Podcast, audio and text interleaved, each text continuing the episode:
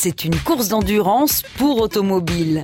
Sur le circuit du Mans, les 60 concurrents parcourant 24 heures, l'équivalent de 5 fois le tour de la Terre.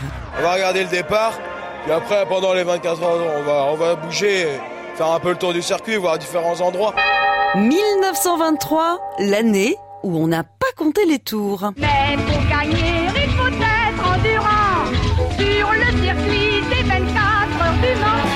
En octobre 1922, dans les allées très chic du Salon de l'Auto à Paris, Georges Durand, secrétaire général de l'Automobile Club de l'Ouest, et Charles Farou, rédacteur du journal L'Auto, rêvent de créer une course automobile différente des Grands Prix. À la même époque, Émile Coquille est l'administrateur pour la France du fabricant de roues Rudge Whitworth. Lui aussi veut organiser une course, mais avec une épreuve de nuit comportant un concours de phare. Il pense tout de suite au circuit de la Sarthe. Sous le dôme du Grand Palais, les trois hommes tombent d'accord. Ils vont lancer un grand prix d'endurance de 24 heures. C'est une révolution. Le départ a été donné depuis plus de 3 minutes.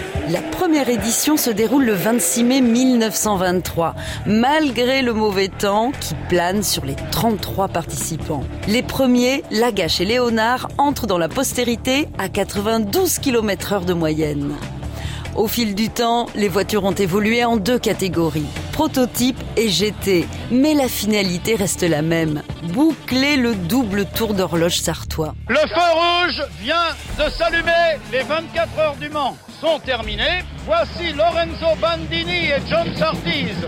John Surtees encore casqué, Bandini assis sur le capot.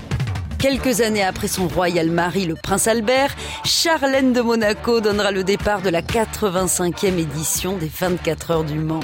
C'est une manière de montrer que les femmes ont aussi leur place sur le circuit. On n'arrête pas le progrès. La Porsche numéro 25 qui est en tête de la course. À retrouver sur francebleu.fr.